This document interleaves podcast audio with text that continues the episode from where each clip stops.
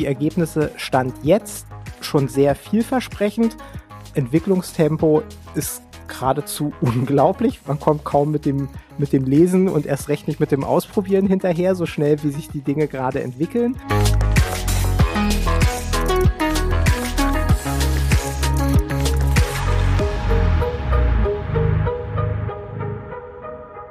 Herzlich willkommen zu In Numbers We Trust, dem Data Science Podcast. Wir sind INWT und setzen Data Science Projekte um von der ersten Idee bis zum fertigen Produkt. Und in diesem Podcast sprechen wir darüber. Heute an meiner Seite, das heißt eigentlich virtuell an meiner Seite, weil remote, ähm, ist Sebastian Kattes, der hier auch vorher schon mal aufgetreten ist. Hallo Sebastian. Hallo Amit. Genau, und äh, Sebastian ist bei uns viel im Bereich Data Science, aber auch ML Ops unterwegs und hat darüber hinaus ein großes Interesse an AI-Themen. Und das ist auch der Grund, also letzteres, warum er heute hier bei uns ist, denn wir wollen heute mal über ein Thema sprechen, über das man eigentlich ansonsten kaum was hört, nämlich ChatGPT.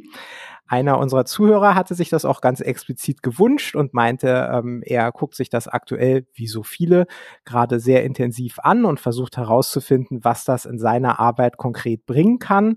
Und äh, das soll hier auch der Aufhänger sein. Also um das nochmal vorweg zu sagen, es wird ja aktuell sehr viel über GPT oder ChatGPT gesprochen. Dabei geht es aber ganz oft auch eher um gesellschaftliche Aspekte, all die Veränderungen, die das herbeiführen wird. Ich denke, das ist ein sehr, sehr spannendes Thema, was uns persönlich auch alle umtreibt, aber das soll heute hier nicht die Perspektive sein, die wir auf das Thema nehmen, sondern wir wollen uns das Ganze ganz konkret von einer anderen Perspektive anschauen. Wir sind ja spezialisiert auf das Thema Predictive Analytics. Da arbeiten wir, wir sehr viel mit tabularen Daten.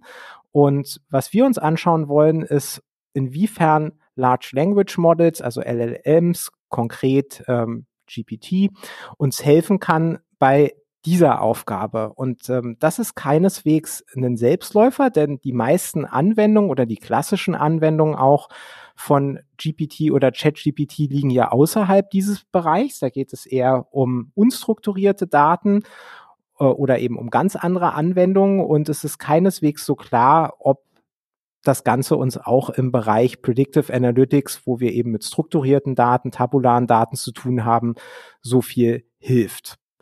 OpenAI sagt aber ja, zumindest mit Einschränkungen. Auf der Webseite findet sich zumindest ein Tutorial, wie man ChatGPT auch nutzen kann, um Klassifikation vorherzusagen. Und ähm, bei uns kommt da aber noch ein bisschen was obendrauf, Sebastian. Ja, ganz genau. Äh, die Frage ist halt, ob wir unsere LLMs, für diese neuen LLMs und, und ChatGPT auch für tabulare Daten anwenden können. Und wie Amit schon erwähnt hat, bin ich online bei der API-Dokumentation von OpenAI darauf gestoßen, dass man einen LLM auch feintunen kann für Klassifikation. Und da ging es, glaube ich, um E-Mail-Vorhersage, äh, was für ein Topic die E-Mail hat oder so, je nachdem, was das für ein Inhalt ist. Aber wie Amit schon angesprochen hat, vor allem äh, arbeiten wir vor allem mit tabularen Daten. Und somit dachte ich mir, da haben wir auch auf Klassifikation. Können wir nicht dieses Framework von OpenAI und den LLMs nutzen, um das für unsere klassischen tabularen Daten anzuwenden?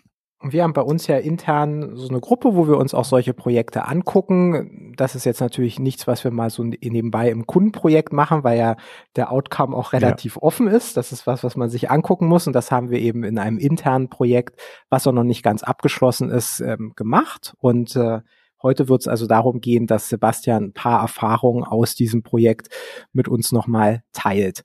Und äh, Bevor wir darauf kommen, vielleicht nochmal zur Einleitung. Wir haben ja auch immer einen jährlichen Workshop und da hatten wir noch 2021 darüber gesprochen, wo überhaupt die ganzen Schnittstellen zwischen Deep Learning und unseren Schwerpunktthemen sind. Und da haben wir uns sehr viele mögliche Ansätze angeschaut.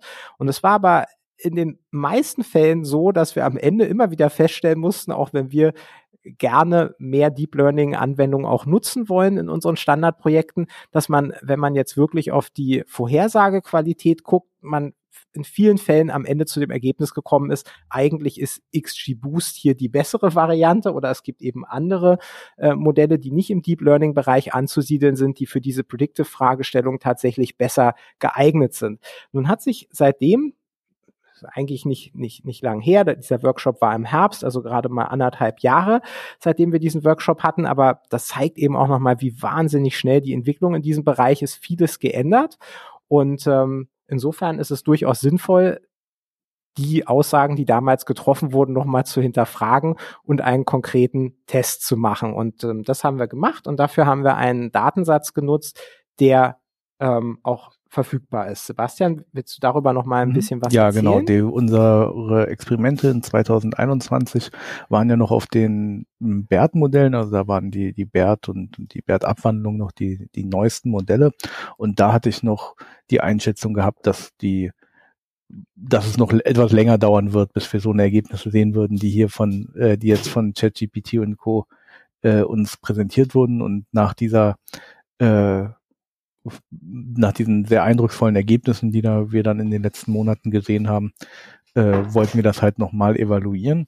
Und äh, um das zu evaluieren, wie gesagt, mit der Klassifikation war die erste Frage, ähm, was für einen Datensatz nehmen wir dafür? Also wenn wir das für ein LLM evaluieren wollen, wollen wir vielleicht nicht unbedingt Sensordaten nehmen, wo wir 200 Variablen x1 bis x35 haben und wir wissen nicht, was das ist, alles float, also wir brauchten irgendeinen Datensatz, äh, der sinnvoll ist, wo das LLM vielleicht Fachwissen drüber hat, wo es vielleicht das Finance Reddit gelesen hat und deswegen der super Finanzexperte ist oder das Biologieforum oder was auch immer. Also es musste irgendein ein Datensatz sein, äh, der Sinn ergibt. Und ähm, ich hatte dann halt die Standarddatensätze mir mal angeguckt, die man so für Machine Learning Klassifikation findet. Aber wenn man dann äh, sich den äh, Iris-Datensatz oder äh, einen von, von dem UCI Machine Learning Repository nimmt und das mal bei ChatGPT eingibt, die erste Zeile aus seinem CSV-File, dann kann dir ChatGPT direkt die ganze Historie dieses Datensatzes erzählen, weil er den direkt erkennt und weiß, worum es geht und damit kann man somit auch die Vorhersage direkt machen. Ist dann das Ganze eine Setosa oder nicht? Äh, die die Iris-Pflanze, äh, die man da rein zeigt. Und äh, das geht mit 100% Accuracy. Also das erste, die erste Herausforderung für den Test war erstmal einen Datensatz zu finden, der diesen Anforderungen entspricht. Und äh, mit etwas Glück kam dann kurz nachdem wir angefangen haben mit dieser Suche nach Datensätzen ein Telekom-Churn-Datensatz äh, bei Kaggle äh, online, äh, der also diesen Anforderungen entsprach. Und Churn ist eine Standardaufgabe, die wir halt auch regelmäßig haben in Kundenprojekten. Und genau, diese äh, hatte auch ein sinnvolles Codebook, dass also man ChatGPT und den Large Language Modellen dann sagen konnte, was bedeuten die einzelnen Spalten und die Werte da drin. Und genau, so war also die erste Hürde, diesen Datensatz zu finden, von dem das LLM noch nichts weiß, geschafft und damit konnten wir das Experiment starten. Genau, wir haben ja auch noch ein paar zusätzliche Tests gemacht. Ja. Darauf kommst du, glaube ich, noch mal zu sprechen später. Aber grundsätzlich ist es ja bei GPT auch so, dass für die jeweiligen Modellversionen immer auch angegeben ist, ähm, bis wann die Trainingsdaten reichen. Das heißt, wenn man einen Datensatz nimmt, der erst anschließend publiziert wurde, dann hat man zumindest auch schon mal eine gewisse Sicherheit, dass der noch nicht in den Trainingsdaten ist und das Experiment dann somit auch nicht zur, zur ja. Farce verkommt. Ganz genau. Okay, dann haben wir also den Datensatz gefunden und äh, hoffentlich eben auch einen, den äh, GPT nicht in den Trainingsdaten hat. Wie geht's dann weiter? Was muss man erstmal machen, damit man aus diesen tabularen Daten dann ein Format generiert, mit dem man im LLM arbeiten kann? Genau, diese Large Language Model sind ja äh, Sequence-to-Sequence-Modelle, also die, die bekommen eine, eine Sequenz an, an Tokens, an, an Wörtern rein und sagen den, dir das nächste Wort voraus.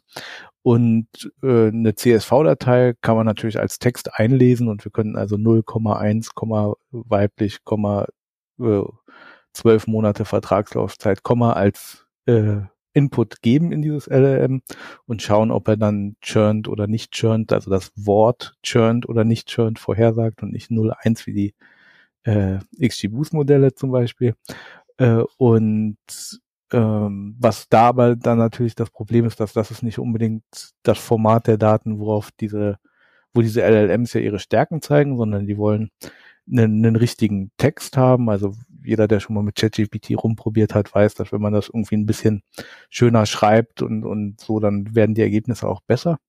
Also ist der erste Schritt diese Übersetzung der CSV, der tabularen Daten in einen äh, richtigen Satz, der also diesen Kunden für den Customer Churn beschreibt, der also nicht 0, 1, 2 weiblich äh, langlaufender Vertrag hat, sondern die Person ist eine weibliche Person, die so und so alt ist und einen Vertrag hat, der noch zwölf Monate läuft und so also eine kurze Beschreibung generiert. Und das Gute da war, dass, also wir sagen immer OpenAI und ChatGPT, das geht natürlich alles auch mit anderen äh, LLMs und Open Source Varianten, aber OpenAI hat halt eine sehr einfach zugängliche API, äh, mit der man arbeiten kann. Und äh, dementsprechend gibt es dort auch einen Endpunkt, wo man also sagen kann, hier ist eine Zeile aus einer CSV, die Spalten bedeuten das, generiere mir bitte einen Satz daraus, der diesen Kunden beschreibt. Und das ist also der erste Schritt, diese Übersetzung von der CSV und der Comma-Separated äh, Liste an, an Informationen hin zu einem richtigen Satz, mit dem wir dann im nächsten Schritt in das Feintuning gehen können. Okay, das äh, klingt erstmal abenteuerlich und ist ein Schritt, den man normalerweise nicht machen muss. Und äh, ich stelle es mir tatsächlich auch ganz spannend vor, das Ergebnis dann, dann anzuschauen.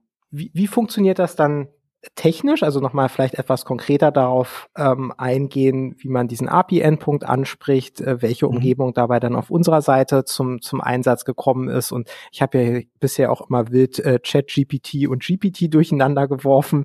Das sind ja auch nochmal äh, zwei unterschiedliche, äh, zumindest Interfaces.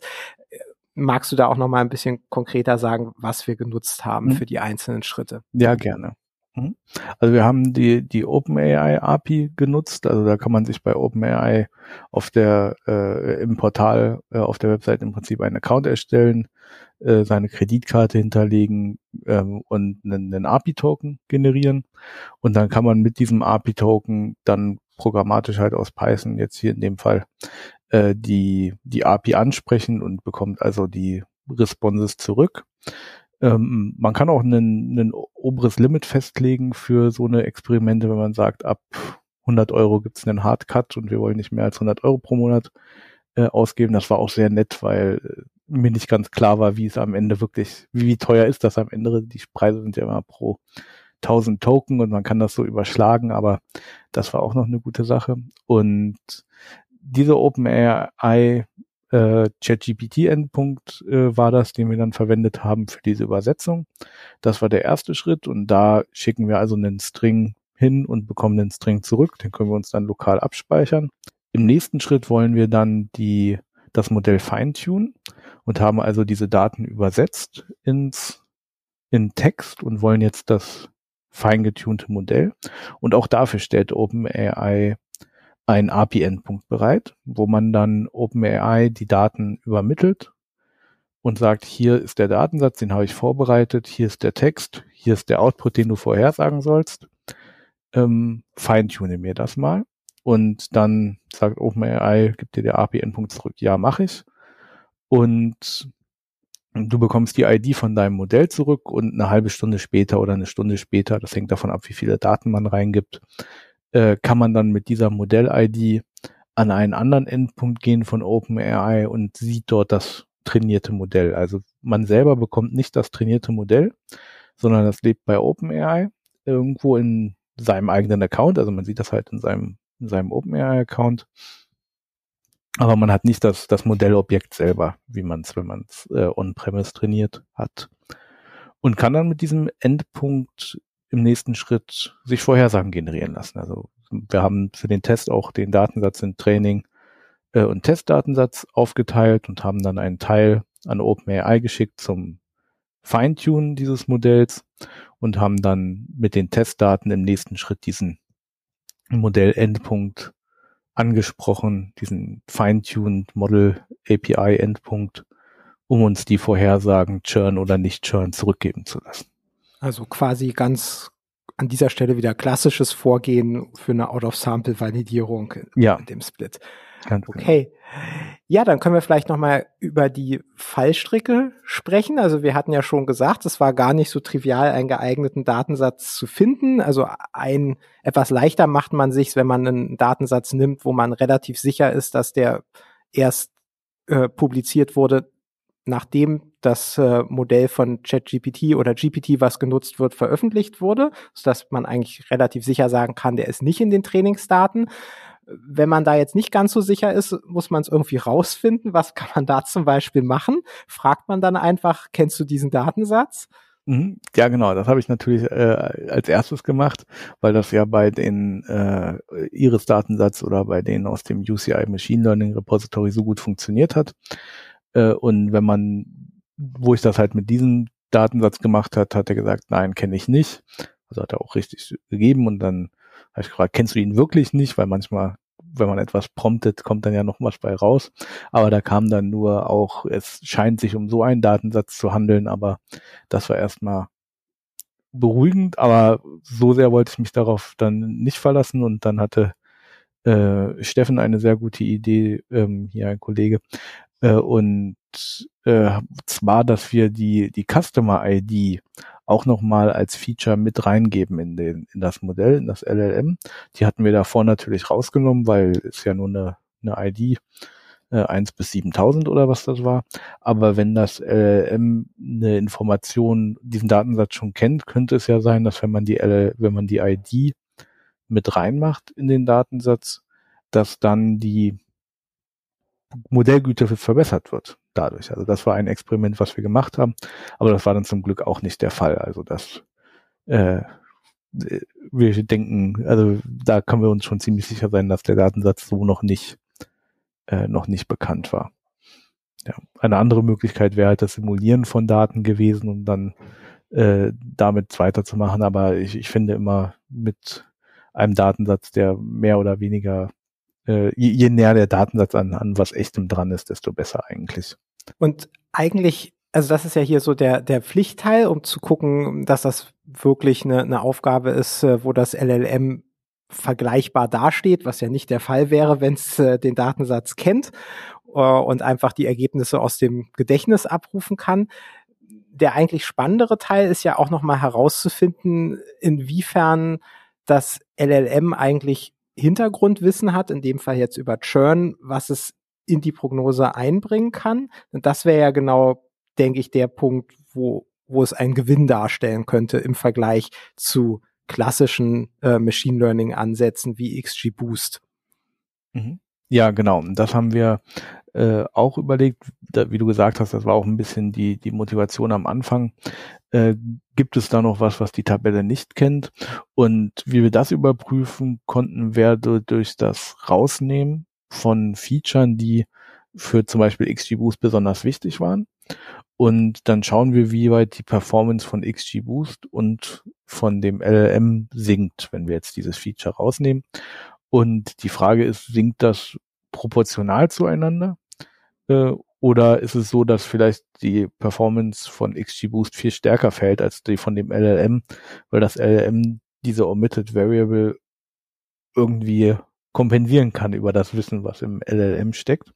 Und ich hatte das dann mal mit äh, der wichtigsten Variable ausprobiert und sie sind aber beide einheitlich schlechter geworden. Also so zumindest mit dem ersten kleinen Experiment äh, in die Richtung hatte ich da jetzt keinen äh, keinen merklichen Unterschied gesehen. Also das. Das würde also bedeuten, dass wir zumindest jetzt keinen ganz starken Anhaltspunkt dafür gefunden haben, dass das LLM ja. hier wirklich massiv von Hintergrundwissen profitiert, also wirklich ein Verständnis über Churn in die Prognose einbringen kann. Ja, ganz genau. Es ist auch schwierig abzuschätzen für mich, wie das Feintuning am Ende wirklich bei OpenAI funktioniert. Also wie viel von dem breiten Wissen ist denn noch im Netz geblieben nach dem Feintune. Also da kann man ja überlegen, inwieweit man da Gewichte festsetzt und äh, alle Gewichte feintun, nur am Ende Layers hinten dran macht, die man feintut. Also da gibt es ja viele Möglichkeiten, mit diesen LLMs umzugehen beim Feintune. Also da stehen definitiv noch ein paar weitere Experimente an, um zu gucken, ob das LLM da diesen, diese Informationen noch äh, zusätzlich bieten kann. Okay, also das heißt, da haben wir noch ein bisschen was zu tun, aber dann wollen wir jetzt auch nicht länger um den heißen Brei herumreden, weil was natürlich ganz spannend ist, ist jetzt tatsächlich der Vergleich der Ergebnisse. Also wie hat das LLM jetzt abgeschnitten im Vergleich zum XG-Boost-Modell, was wir dann jetzt hier als Benchmark quasi verwenden? Hm? Ja, genau. Nach 20 Minuten ist es an der Zeit, äh, mal Tacheles zu reden. Genau. Also die Ergebnisse sind erstaunlich gut von dem LLM. Also wir hatten ja schon gesagt, dass äh, wir vor zwei Jahren geschaut hatten und da noch XGBoost deutlich besser war.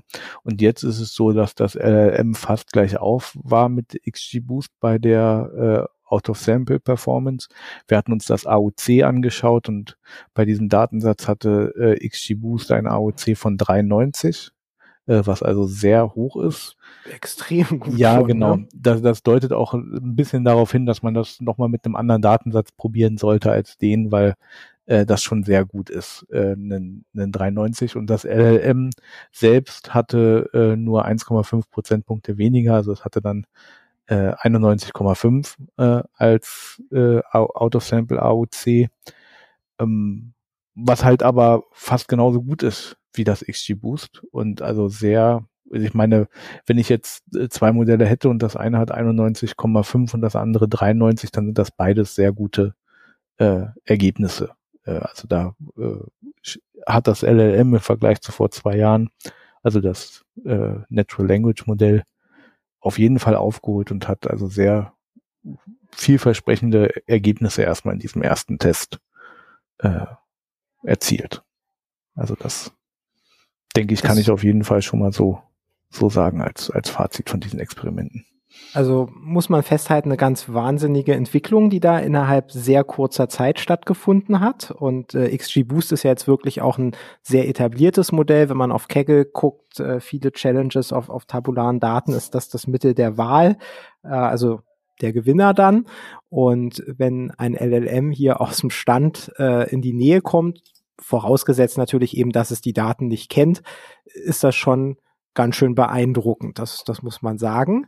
Und dann können wir ja noch mal so ein bisschen auf den, den Rahmen kommen. Also wir haben ja schon gesehen, es gibt offensichtlich Schritte, die man natürlich normalerweise jetzt nicht hat, wenn man XG Boost verwendet. Du hast ja erwähnt, anfänglich mussten wir den Datensatz erstmal umwandeln und so ein bisschen äh, in beschreibende Textform bringen, so dass man ihn als Input dann fürs LLM nutzen kann. Wie sieht's ansonsten mit den Aufwänden und der, der Performance ähm, aus? wie, wie kann man das vergleichen? Wo sind da Stärken, wo sind Schwächen? Ja, also wie du schon angesprochen hast, ist eine Schwäche natürlich das Übersetzen der tabularen Daten äh, nach Text, denn das ist einfach Aufwand, der muss passieren. Und bei XGBoost, äh, das basiert halt auf den tabularen Daten direkt. Ähm, aber da gibt es natürlich auch Potenzial äh, für Standardisierung und Automatisierung. Also das ist was, was jetzt in den ersten Experimenten zwar etwas gedauert hat äh, und Aufwand war, wo aber jetzt auch das nächste Experiment nicht mehr so lange dauern wird. Und wenn man äh, sagt, das ist etwas, was man öfter machen möchte, dann ist das auch problemlos äh, wegzuautomatisieren, äh, diesen, diesen Aufwand. Ähm, was natürlich auch äh, eine, eine Stärke ein bisschen von dem Ansatz ist, ist dann, wenn es um gemischte Daten geht. Äh, wenn man sich überlegt, bisher, wenn man äh, tabulare Daten, Daten hat und Textdaten, dann ähm, muss man irgendwie gucken, wie kann man den Text quantifizieren, also irgendwelche äh, Term Frequencies oder irgendwelche Labels raus extrahieren. Also irgendwo gucken, wie können wir den Text quantifizierbar machen, um ihn dann dem Machine Learning Modell, was ja irgendwie die Basis dann ist für die für die Analyse noch äh, hinzuzufügen und gucken, wie viel mehr bekommen wir noch raus, wenn wir diesen Text jetzt noch berücksichtigen.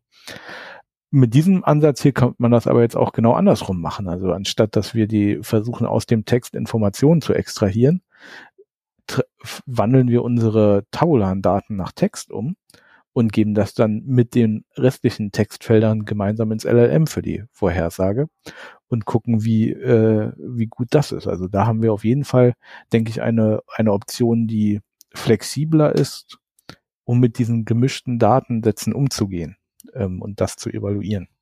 Und es gäbe ja wahrscheinlich auch noch die Option, so in Richtung Ensemble zu gehen, also zu sagen, ich äh, nehme jetzt die Felder, die tabular sind und äh, tu die in ein klassisches Machine Learning Modell und berechne das LLM vielleicht nur mit ein paar Basisdaten aus dem tabularen Bereich und ergänze eben vor allen Dingen äh, die Textinformationen und schaue, wie ich dann die Ergebnisse gewichte, um vielleicht besser zu sein. Ja, es gibt viele interessante Fragestellungen, die man da äh, noch ausprobieren könnte. Also äh, das LLM weiß ja nichts von Spalten und, und Spaltennamen und allem Möglichen, sondern es äh, bekommt Text und sagt da ein Wort vorher. Also ich habe mir auch gedacht, könnte man nicht sich alle Churn-Datensätze, die man online findet, nehmen und die alle aneinander packen als Text und dann hat man auf einmal einen gigantischen Churn-Datensatz und sind dann die Vorhersagen dieses LLMs auf den einzelnen Teildatensätzen besser, als wenn man die Datensätze einzeln betrachtet? Äh, weiß ich nicht. Also ich finde das ein sehr spannendes äh, Thema mit vielen Sachen, die man noch, noch weiter ausprobieren könnte.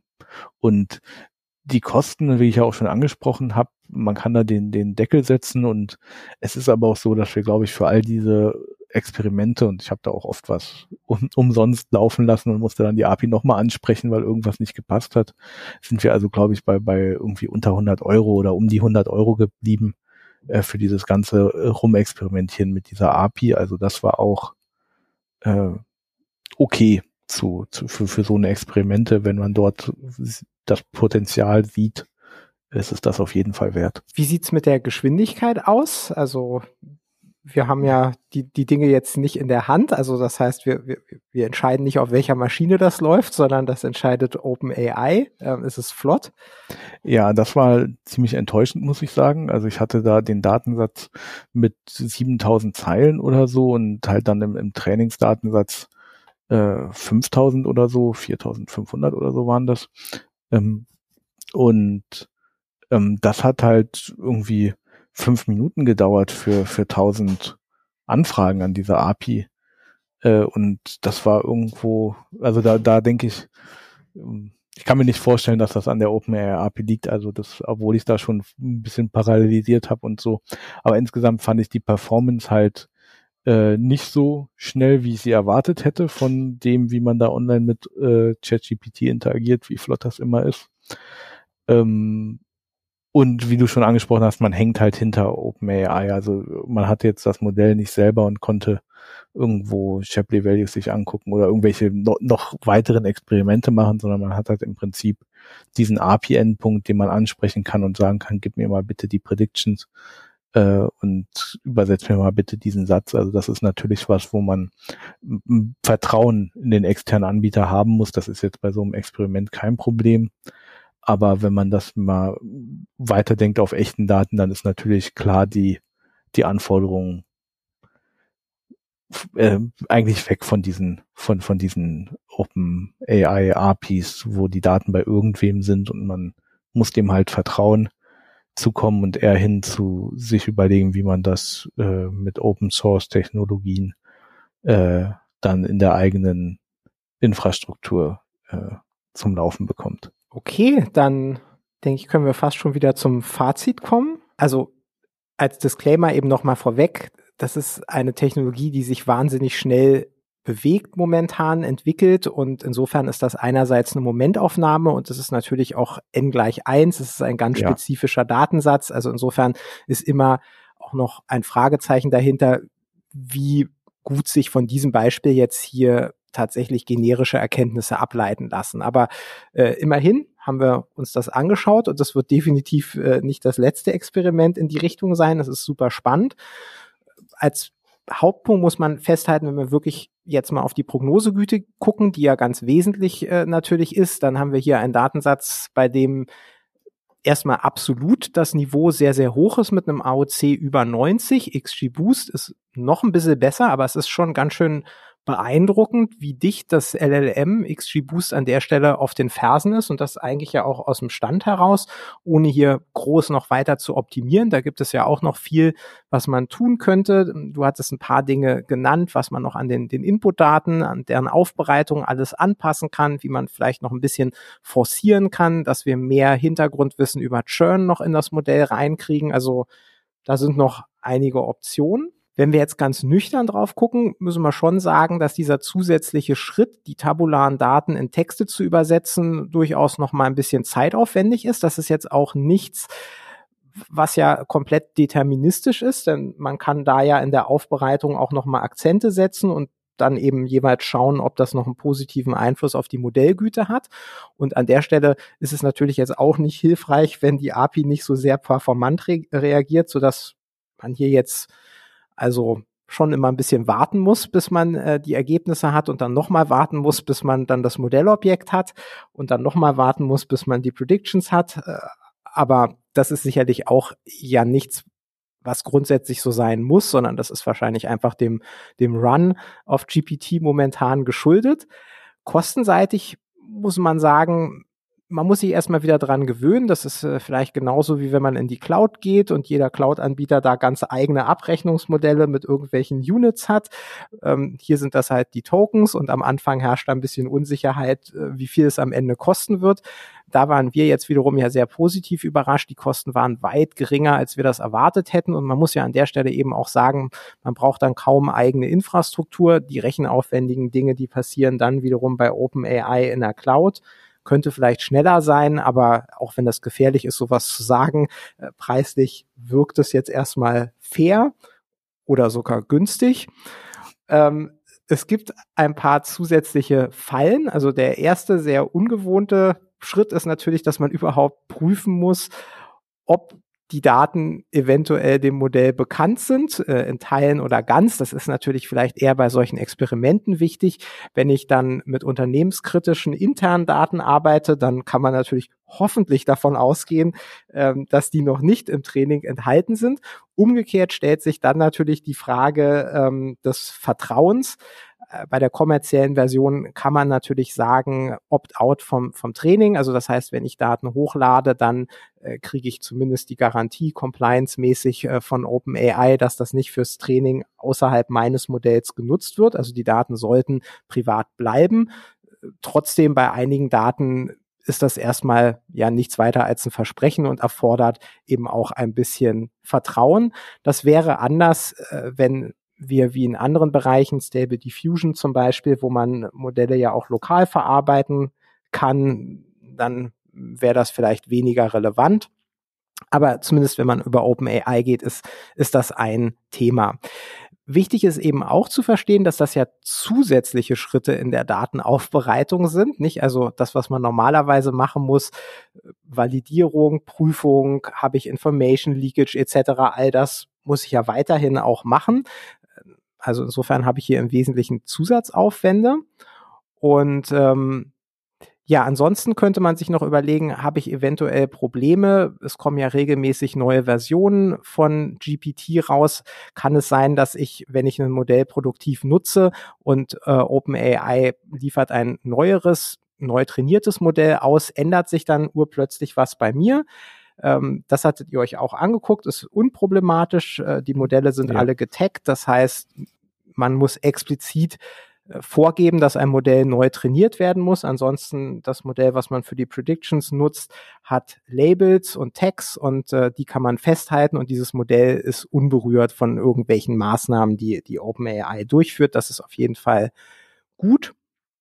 Und wichtiger ist eben eigentlich diese Vertrauensfrage, denn an der Stelle habe ich jetzt gerade noch nicht die Option, das eben auch äh, lokal zu machen. Also ich muss gegebenenfalls unternehmenskritische Daten zu OpenAI hochladen und damit leben, dass mir versprochen wird, dass sie nicht anderweitig genutzt werden. Ja, also man kann schon versuchen, das äh, lokal laufen zu lassen, aber es wird halt wesentlich, wesentlich aufwendiger, als wenn man da diese, diese API-Tools nimmt. Also es gibt da äh, diese APIs, die nehmen einem schon echt viel, viel Arbeit ab und ähm, es gibt jetzt gerade auch immer mehr Initiativen von Open Source Anbietern eben dieses Training auch zu ermöglichen.